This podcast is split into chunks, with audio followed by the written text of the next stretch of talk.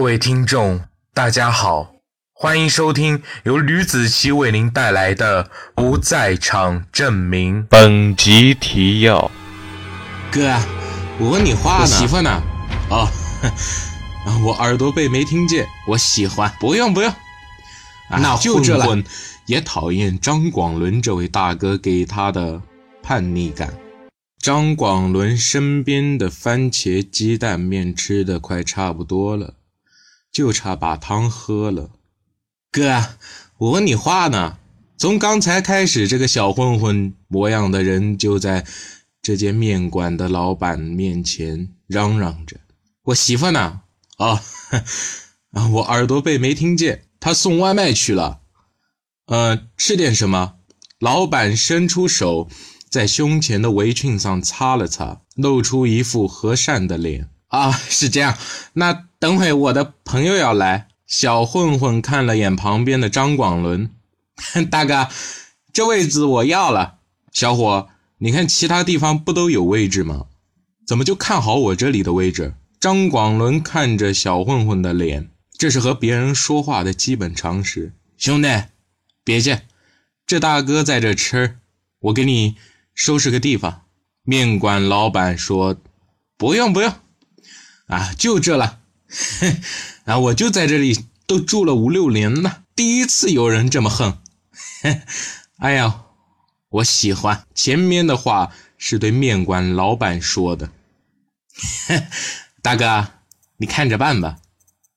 他不管张广伦此时正吃着面，起身让开了一个可以提供张广伦走过的缝隙。店老板一脸老实巴交的模样，显然不愿意惹是生非。你干嘛呢你？张广伦端起碗，十分不屑地和他理论。就在他喝了大半口片汤的时候，一声清脆的声音从面馆的门口传来：“嘿，啊，我还要这个位置呢，媳妇。”小混混走向门口，那里站着一个身着休闲服的女孩。哼，谁是你媳妇儿？老婆。小混混刚说完，女孩伸出手推开了那个小混混。对不起，你位置占的太大了。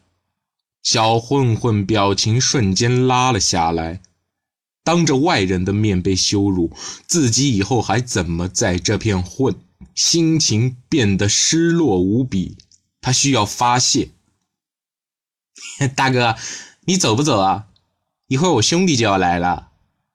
他一边说着，一边用眼神盯着张广伦。都说眼神是可以变得有形的。张广伦觉得自己被一个东西挠痒痒，他讨厌这种感觉。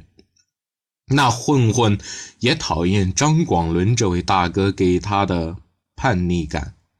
之前看他连长对他客客气气，没想到还无动于衷。为了尽快撵走这个眼中钉，小混混抓起了面汤，倒在了张广伦的头上。哼，哎，抱歉，你的汤也喝完了，可以走了吧？你，张广伦。都无法正眼看他，觉得脏自己的眼睛。你怎么能这样？人家是客人，有你这样的人吗？女孩推开小混混，嗯，对不起，大叔，你没事吧？张广伦手已经攥成了拳头，他不知不觉间竟觉得自己居然这么容易动怒，最后还是松开了拳头，手从口袋里。掏出了一个钱包，从里面掏出五块钱纸币和一枚一元硬币。哎，没事的，姑娘。哎，我正好要回去洗澡。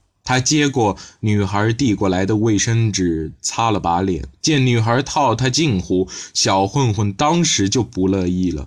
可是张广伦也看不见他发飙的表情。小混混啐了口痰，切，哼，一会我朋友来。做点小炒，你又想白吃屎啊？废话，你以为我会赊账？要是没我，你们家还有别人家的店能这么安稳吗？吃你们一点点也算给你们面子。老婆，你知道吗？有点人气会招来客人的。小混混说。女孩白了他一眼后，进了后厨忙活起来。她当然知道，就是因为这二溜子来，才没有什么人进店吃饭的，就当倒了霉了。希望那个泼了汤的常客不要以后不来。哥，你还给他们弄？关门算了，不在这里开店算了。女孩抱怨道：“行了吧，妹。”在这有他一个就够受了，哼！如果去别的地方，指不定有几个。现在这世道乱，哎，你忍着不要搭理他，他够了就不会再来找你了。”他哥哥说道。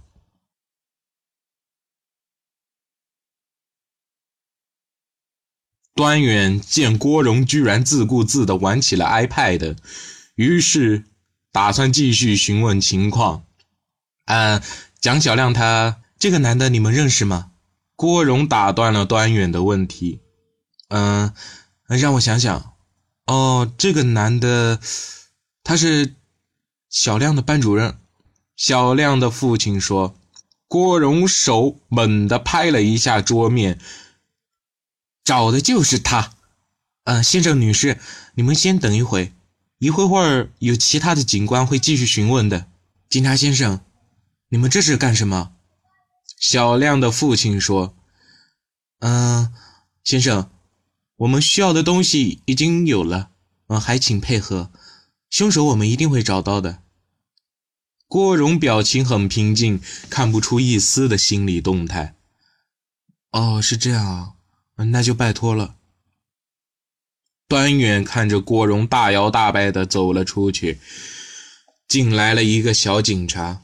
小警察低着头，在他耳边低语了几句，说：“郭警官，他让你出来。”端远不知道该露出什么样的表情，只是尴尬的站起身：“嗯，好好在这做笔录。”他对小警官说完，又对蒋小亮的父母说：“嗯，那我就出去了。”办公室门口，郭荣点燃了一支利群烟。端哥。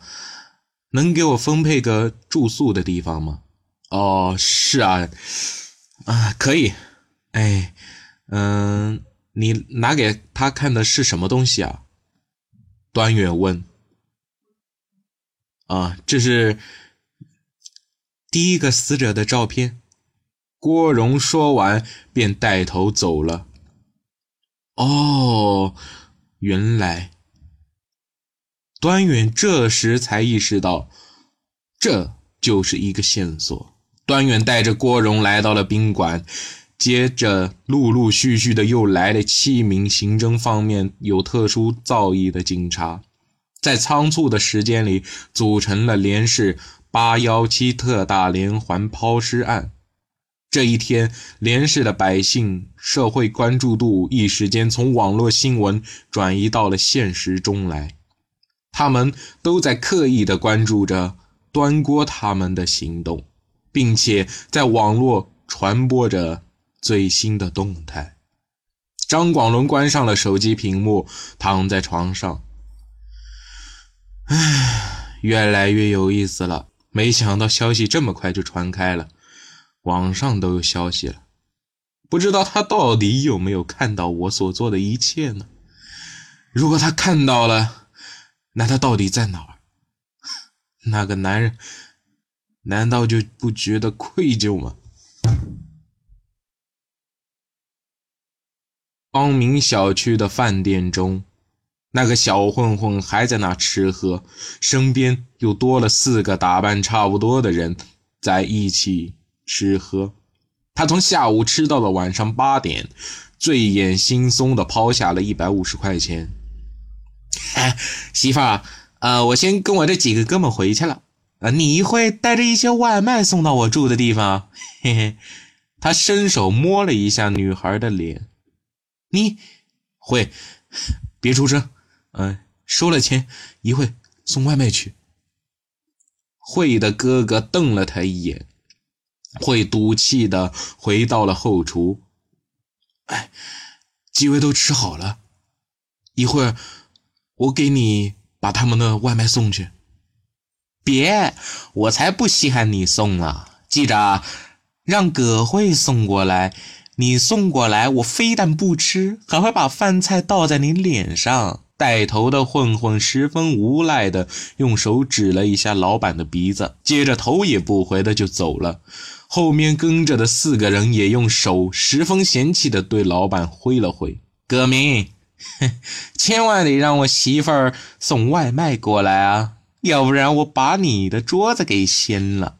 他们走远了，葛明跌坐在餐桌的旁边，十分郁闷的叹了口气。这个单子送也是不好，不送也是不好。哥，咱们去别的地方做活吧，在这里总是被欺负。